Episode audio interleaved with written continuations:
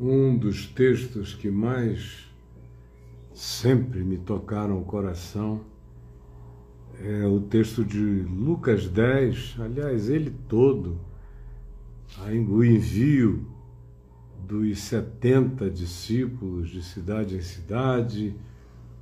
Jesus expressa a alegria dele depois pela revelação do Evangelho aos humildes de coração. Aí vem a história do samaritano misericordioso, generoso, e depois o espírito de devocionalidade de Maria aos pés de Jesus, escolhendo a boa parte. Eu sempre achei essa sequência de episódios uma coisa maravilhosa. E hoje eu estava aqui relendo, meditando e pensando nas ênfases dos primeiros versos, quando Jesus diz: Eu peço a vocês que roguem, que orem ao Pai para que Ele mande mais gente, mais gente com consciência do Evangelho, gente disposta a ir a se envolver, a se misturar, gente despojada, porque eu estou enviando vocês não como cruzadeiros, ao contrário, eu vos envio como cordeiros para o meio dos lobos, gente desarmada, gente sem vociferação, gente sem nenhum tipo de ameaça de natureza nenhuma. Vocês são os desarmados do mundo. E também os despojados, não levem, não levem bolsa, não se preocupem com dinheiro, nem com o que vocês possam acumular para não faltar durante a viagem, o processo, a missão. Vão leves, e não percam tempo com conversa fiada. Quando se diz a ninguém saudeis pelo caminho, é não percam tempo com aquilo que desvia vocês desse objetivo do reino de Deus.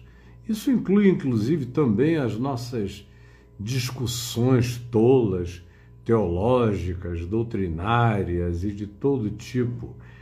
E aí ele diz: entrem numa casa e quando vocês chegarem, não venham com ideologia, nem com conversa. Cheguem com paz.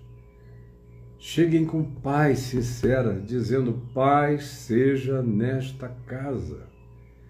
E se houver ali um filho da paz, uma pessoa, gente boa, basta. Um filho da paz, que sobre ele repouse a vossa paz. E em havendo um filho da paz, esse é um lugar onde vocês possam, podem ficar. Agora, se não houver nenhum filho da paz, se for gente de violência, de ódio, de guerra, de hostilidade, de maldade, de inimizades, de preconceitos, de fobia humana ou de qualquer outra natureza, não entrem nessa casa, não durmam nesse lugar, não se ponham sob esse telhado. É sério o que Jesus está falando e é totalmente diferente do que acontece nos nossos dias, e já não nos nossos dias apenas, mas desde há muito tempo. Aí Jesus diz: então permaneçam na mesma casa, não sejam oportunistas, tentando buscar quem sejam os mais ricos da cidade para vocês fazerem amizade, enquanto desprezam os carentes, os doentes, os aflitos, os necessitados, os que precisam genuinamente ser ajudados. E ele diz: olha, não sejam escrupulosos, não sejam frescos, comam de tudo que vos for oferecido, porque com ação de graça todas as coisas são santificadas. Aí ele diz: curai os enfermos que houver nesse lugar. Quando ele diz curai, é porque ele pressupõe que esses seus discípulos têm uma autoridade espiritual para crerem nisso, para exercitarem isso e para esperarem que isso aconteça. Mas para que seja assim, é preciso que pratiquem isso, que carreguem uma certa expectação milagrosa no coração, sem estranho histrionismo, sem histerismo, sem gritaria, porque também está dito sobre ele em Mateus 11, que ele é aquele acerca de quem se poderia dizer na profecia de Isaías que nas praças não se ouviria, não se ouviria o grito da sua voz. Curai os enfermos e anunciai o reino de Deus. E aí ele diz: e não carreguem amarguras de rejeição, deixem o pó da rejeição para trás, de quem não quis nada com vocês, ou os odiou, os expulsou, não carreguem nem o pó Deixe que cada um responda por aquilo que disse e fez na presença do único com quem se tem que lidar. Agora, vocês sigam adiante, vocês fizeram o que tinham que fazer.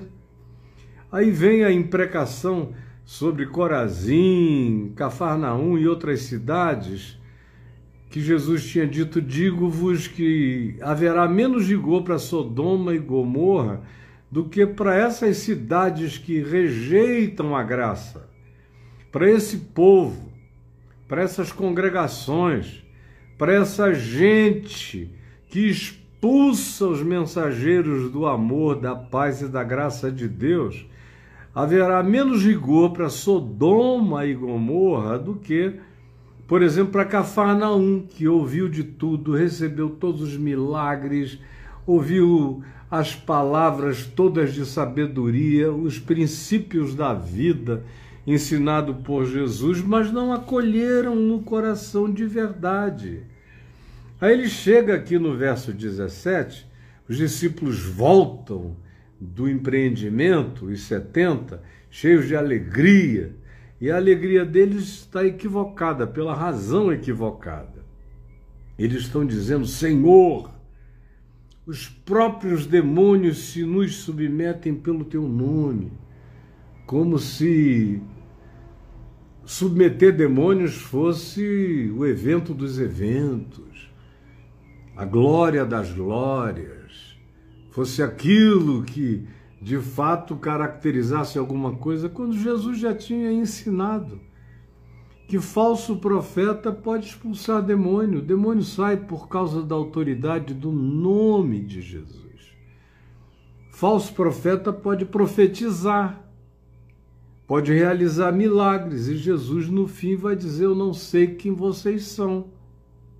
Mas é uma tendência que a gente tem de glorificar a sobrenaturalidade, quando na realidade a sobrenaturalidade é uma tentação a gente tem que praticá-la olhando para o alto, sabendo de onde vem o poder, em quem o poder habita e que o poder que me habita não é meu, é graça, me foi dado. Não é uma característica especial que eu possuo. Não, é dádiva. Me foi dada. E Jesus disse: Olha, eu vi Satanás caindo do céu como um relâmpago. Ele não suporta o Evangelho. Vocês podem se reunir aos milhões e o diabo gargalha, mas 70 pessoinhas andando segundo o espírito do reino de Deus e do Evangelho e da sinceridade da palavra faz com que principados e potestades, Satanás se estremeçam e caiam dos seus lugares de dominação. Então não se impressionem com isso, além do que, fiquem sabendo. Fiquem sabendo. Eis aí, eu vos dei exousia, vos dei autoridade, poder para pisardes, como diz o Salmo 91, 13, para pisardes serpentes e escorpiões, que não são serpentes répteis, nem escorpiões que gostam de estar debaixo do calor das pedras, não são os animais, são simbolizações daquilo que carrega peçonha, veneno espiritual. Eis que eu vos dei autoridade sobre os demônios e sobre todas as serpentes e os copiões, sobre os seres envenenantes, e sobre todo o poder do inimigo, do maligno, do diabo, dos demônios, das forças espirituais do mal, sejam elas de que natureza, dimensão ou energia sejam. Porque, como disse Paulo em Romanos 8, nem nada, nem anjo, nem demônio, nem principado, nem potestade, nem qualquer criatura, nem uma aparição de aliens aos multidões, pode vir que eu boto para correr, eu não tenho medo. Se não me confessarem que Jesus é Deus encarnado, o poder está do meu lado e de nenhum outro ser na terra. Vocês entenderam? Eu vos dei autoridade sobre todo o poder do inimigo e nada absolutamente vos causará dano, nada.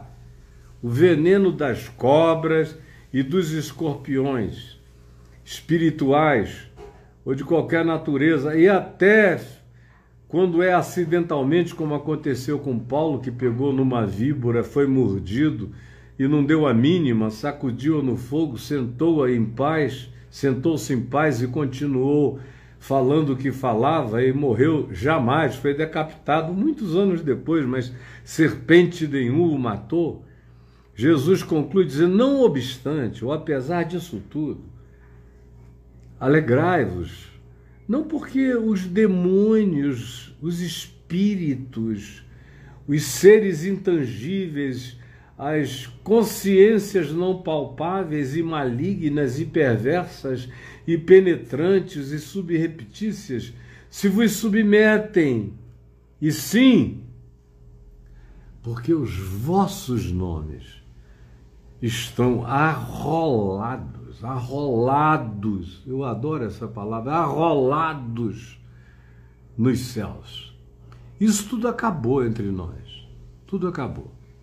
Você só vê briga, discussão, todo mundo brigando. A internet é um negócio, parece o pior mercado de pulgas que já se inventou na Terra. E pregadores aos borbotões, pregadores de mentiras aos milhões, aos milhares. Gente que não entende nada de coisa alguma, que pega qualquer coisa e joga em cima de cegos e são cegos guiando cegos, caindo no buraco e cada vez mais gente seguindo os líderes cegos, levando as pessoas para verdadeiros abismos. Enquanto isso, discutem pseudo-teologia, doutrinação, quem é herege, quem não é herege, quem é de Deus, quem não é de Deus. É um negócio nojento isso já vem assim há séculos. Não foi no século XX que se inventou isso, nem agora no início do século XXI, não. Tem séculos. Antes mesmo de Constantino, eh, esse tipo de conflito estava presente. Paulo diz lá, os primeiros 30 anos de fé, depois da ressurreição de Jesus, escrevendo aos Coríntios, que tinha aquele pessoal que dizia eu sou de Pedro. Tinha outro grupo que chegava e dizia não, eu sou de Paulo. Tinha outro grupo que dizia eu sou de Apolo. Ainda tinham aqueles super espirituais que diziam eu sou de Cristo. E vocês não sabem de nada. E Paulo diz: vocês são bonecos de carne, são carnais expressão original é bonecos de carne, robôs de carne. É só o que vocês são, não tem vida do Espírito de Cristo em vocês. Vocês não são homens e mulheres espirituais homopneumáticos.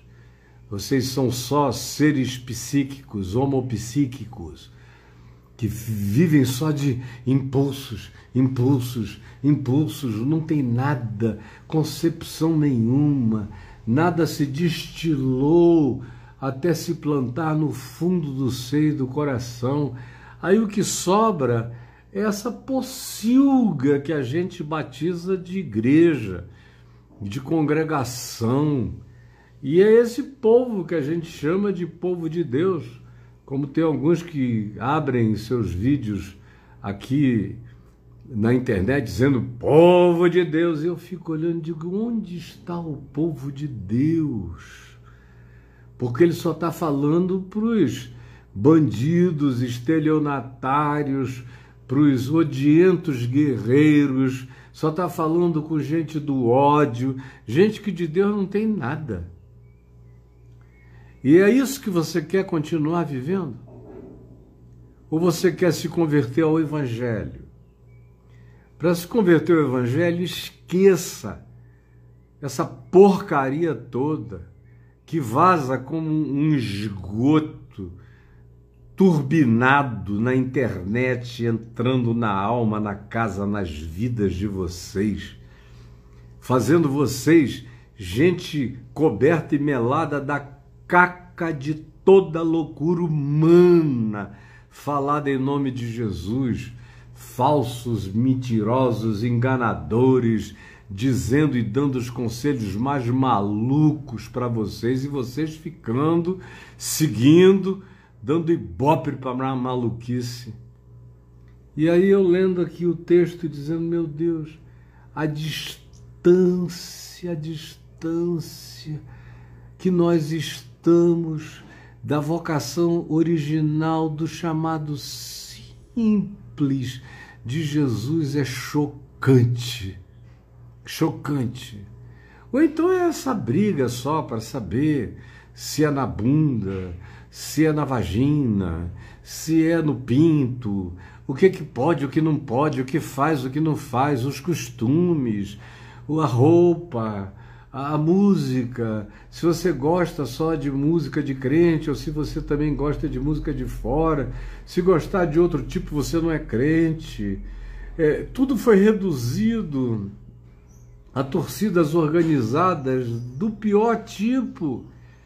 Gente que nem assiste o jogo, que vai para o estádio para brigar Assim como também, também não tem mais nem jogo sendo jogado, o pessoal vai para a congregação para sair no pau. E só para falar mal dos que não estão lá ou dos que estando lá não são como eles gostariam que fossem. É, é triste demais ver o que está acontecendo. Agora, volte a ler o Evangelho. Me acompanhe eu todos os dias, hoje não, segunda-feira não, mas de terça a sexta, às três horas da tarde, às vezes às duas, eu vou designar se vou ficar às duas ou se vou manter às treze. E eu estou expondo o Evangelho de Mateus em sequência. E já tem cinco meses em sequência. Eu queria tanto que você fosse lá para o meu YouTube e pegasse, tá lá, tem um link dizendo Caio expõe Mateus. Você clicasse, pegasse Mateus 1, 1 e viesse aprendendo, aprendendo, lavando a sua mente com essa limpeza celestial, tirando toda essa sujeira, toda essa lama me desculpe a expressão, eu não a uso em casa, minha mulher, meus filhos e netos sabem, mas aqui me parece a única palavra adequada, lavando essa bosta que constitui teu pensamento, tuas construções mentais, tá tudo, como diz um amigo meu, emerdalhado, é um negócio horroroso. E vocês não sabem fazer distinção entre pão e caca. Não sabem mais. Você oferece pão, o cara diz: Ah, isso aí tem demais. Prefere um tolete de caca. Caca supostamente ungida. E aí vão se tornando verdadeiras cacas ambulantes. Se fizer exame de sangue, vai sair caca de você. Exame espiritual do que que te constitui. Porque você é feito daquilo que você come, cara. E você se alimenta não da palavra que sai da boca de Deus, mas da palavra que sai da boca de homens, das doutrinas dos homens, das invenções que eles concebem para ver o que, que pode enganar você como um mágico, prepara um número novo de magia para impressionar os impressionáveis idiotados e isso tudo dá dinheiro, poder, fama, controle, domínio. E você é, é o público dessa loucura.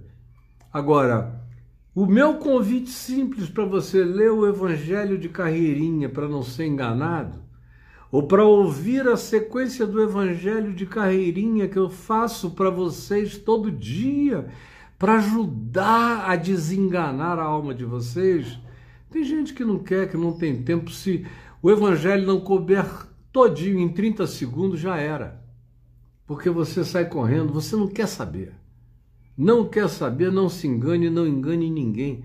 Você entrou noutra, cara, faz parte de uma geração podre e que está comendo e absorvendo caca ungida. E eu peço ao Senhor Deus, Espírito Santo, que me habita, que sopre consciência sobre você e que ajude você a entender o óbvio. Ou então, cara, presta atenção, pega ou larga de vez. Vai se embostalhar honestamente no mundo. Eu tenho muito mais respeito por gente que chega e diz: não, não é o meu negócio e se embostalha na Terra, vai emerdalhando o planeta, mas é muito mais honesto. Eu tenho muito mais comunhão humana com essas pessoas do que com vocês. Que enchem a boca do nome de Jesus o tempo todo e são a antítese, a negação, são a encarnação do anti-evangelho, do anticristo nas práticas, nas ações, nas atitudes, nos pensamentos, nas interpretações, nas falas, nos consentimentos, e é horroroso. E você não me venha dizer que não sabia. Você sabe, você só não quis até agora para você. Só não quis para você até agora. Jesus, por favor, Permite que essa palavra singela e eterna, que a palavra que tu nos ensinaste, o espírito que tu nos designaste para viver nele, que é o do cordeiro e não do lobo, seja aquilo que nos habite e que essa consciência do Evangelho vença esse elameamento emerdalhado religioso que entrou na cabeça da grande maioria, de modo que eles têm olhos, mas não veem, têm ouvidos, mas não ouvem, têm coração, mas não discernem, e aplaudem todos os loucos, os iníquos, os falsos profetas, os mentirosos, os cegos que guiam outros cegos, os hipócritas que são coroados pela loucura, pela ignorância ou pela má intenção de quem, usando o teu nome, se confessa cristão e de Cristo não tem nada. Abre o nosso entendimento pelo amor do teu nome, em nome de Jesus. Eu vou sair um beijo para todos vocês. Hoje à tarde eu não farei a exposição de Mateus no Papo de Graça, e é meu dia de médicos, de dentista, de exames, e eu vou fazer isso. Desejo que a graça de Deus esteja sobre você. E se essa palavra simples, simples, simples, que eu disse a você, e que você, você consegue identificá-la como palavra pura, e simples de Jesus, Então mande para todos os amigos seus. A menos que você, porque o mensageiro sou eu, boicote a mensagem verdadeira, porque o teu amigo, seja ele quem for, não gosta de mim por alguma razão. Por alguma razão. E você se acovarda. Covarde que você é. A mensagem você não pode negar, mas você tem vergonha do mensageiro. Pobre de você. Houve muita gente nos dias de Jesus que cria na mensagem, mas que não queria se identificar com o mensageiro. Aí só se tornavam esses esses seguidores à distância.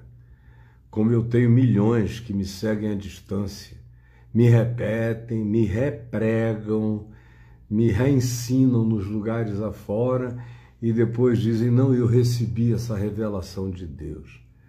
Nem entendeu ainda o que eu falei, só está repetindo como um papagaio e diz que recebeu essa revelação de Deus, revelação que ele nem compreendeu, porque ele não a vive, ele não a experimenta e ele não é beneficiário supremo dela. Eu tenho que ser o primeiro beneficiário da mensagem que eu prego. E eu sou da mensagem que eu prego. Eu não estou ensinando nada a vocês que não passe primeiro em mim. Há 50 anos vem passando em mim, vem me constituindo. É por isso que eu prego com autoridade, sem pedir licença a ninguém, sem ter que citar aqui uma bibliografia extensa para ver se alguém crê em mim. Eu sei o que eu estou dizendo, porque eu vivo o que eu estou dizendo e eu como o fruto da verdade do Evangelho em mim todo dia. Eu sei que o que eu digo a você é verdade, porque é verdade em mim, dá fruto em mim, produz paz em mim, segurança em mim, coragem em mim, intrepidez em mim, produz fé, esperança, amor, valentia espiritual, desassombro em relação a quem quer que seja, ao que quer que seja, de que dimensão venha. Tá tudo resolvido, tá tudo garantido, tá tudo bancado em Cristo Jesus em meu favor. Quem me separará desse amor, desse poder, dessa graça, desse perdão, dessa justificação, dessa vitória, na qual, aclamado ou perseguido, Paulo diz, nós já somos mais. Quando eu digo nós, eu não estou necessariamente te incluindo, não. Eu estou falando nós que cremos. Já somos mais do que vencedores por meio daquele que nos amou. Um grande beijo. Até outra horinha, já já. Compartilhe isso aqui com todo mundo. Não guarde para você, não faça mal aos outros nem a você mesmo. Compartilhe com a terra. É tudo verdade o que eu falei aqui. E você sabe.